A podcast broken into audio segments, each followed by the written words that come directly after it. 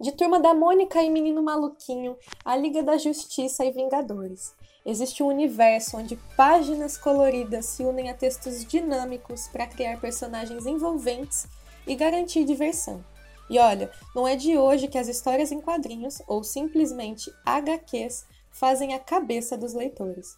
Marcelo Soares gosta tanto do tema que até estuda o gênero. Os quadrinhos eles têm uma, um início muito conturbado, porque alguns especialistas dizem que ele começou com o Angelo Agostini, que teria lançado uns quadrinhos é, aqui sobre a, a, corte real.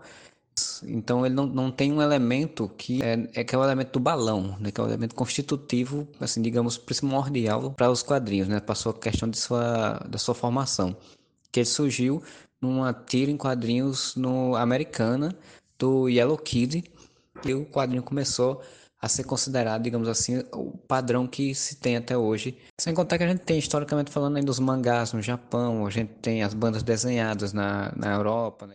Segundo o Instituto GFK, durante a temporada de pandemia do novo coronavírus, o consumo dessas narrativas aumentou.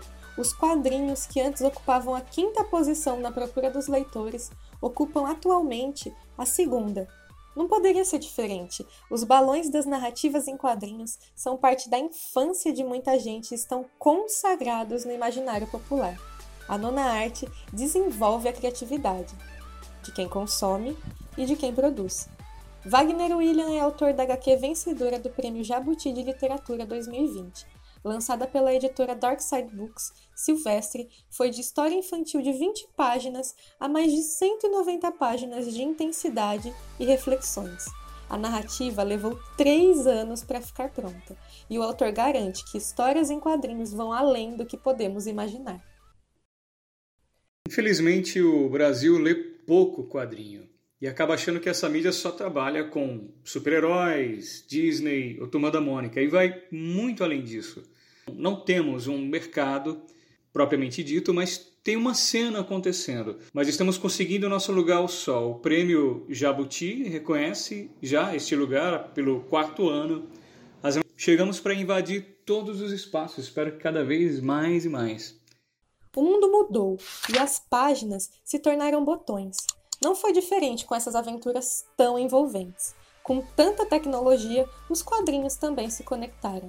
A Aline Zuvi é quadrinista e ilustradora e ajuda a gente a entender a produção de HQs na era digital. Ah, o quadrinho digital, pelo que eu tenho visto, ele demanda muito mais rapidez na produção e na publicação. Em relação aos algoritmos das redes sociais, né, os autores se veem mais impulsionados a publicarem com uma frequência maior, então, isso pode influenciar nesse processo criativo, de forma a criar estratégias para que novos conteúdos sejam publicados diariamente. E ainda há quem colecione histórias desde 1995. É o caso do professor de sociologia Alessandro Garcia. Falando pessoalmente, os quadrinhos me formaram como leitor. Eu comecei a, a ler quadrinhos de maneira assim mais sistemática, de maneira mais contínua, com Homem-Aranha 149 da editora Abril. A última vez que eu fiz uma projeção, eu devia ter em torno de 5 mil quadrinhos. Eu calculo hoje algo em torno de 6 a 7 mil. Ué, o que está acontecendo?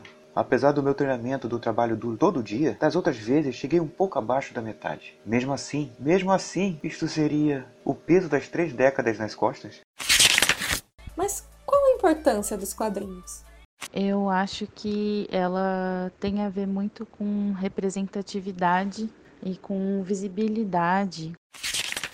E conhecimento na área da, da leitura e da escrita. A gente não pode esquecer a função de entretenimento. Em resumo, propor soluções, expor problemas, mostrar que não estamos sós nessa tremenda barca. São muitas opções. Quem é que não se apaixona por uma delas? tiras, charges, mangás, webcomics. O mercado é diverso e oferece alternativas para todos os gostos. Eu prefiro os gibis. E você? Já escolheu sua HQ? A trilha dessa reportagem está disponível no YouTube e possui domínio gratuito. Eu sou Carol Cassoli e assino a produção, roteiro e edição de áudio com orientação da professora doutora Patrícia Monteiro e da monitora Jaiane Souza. Esse é o trabalho final da disciplina de Planejamento e Produção em Rádio Jornalismo do curso de jornalismo da UFPB.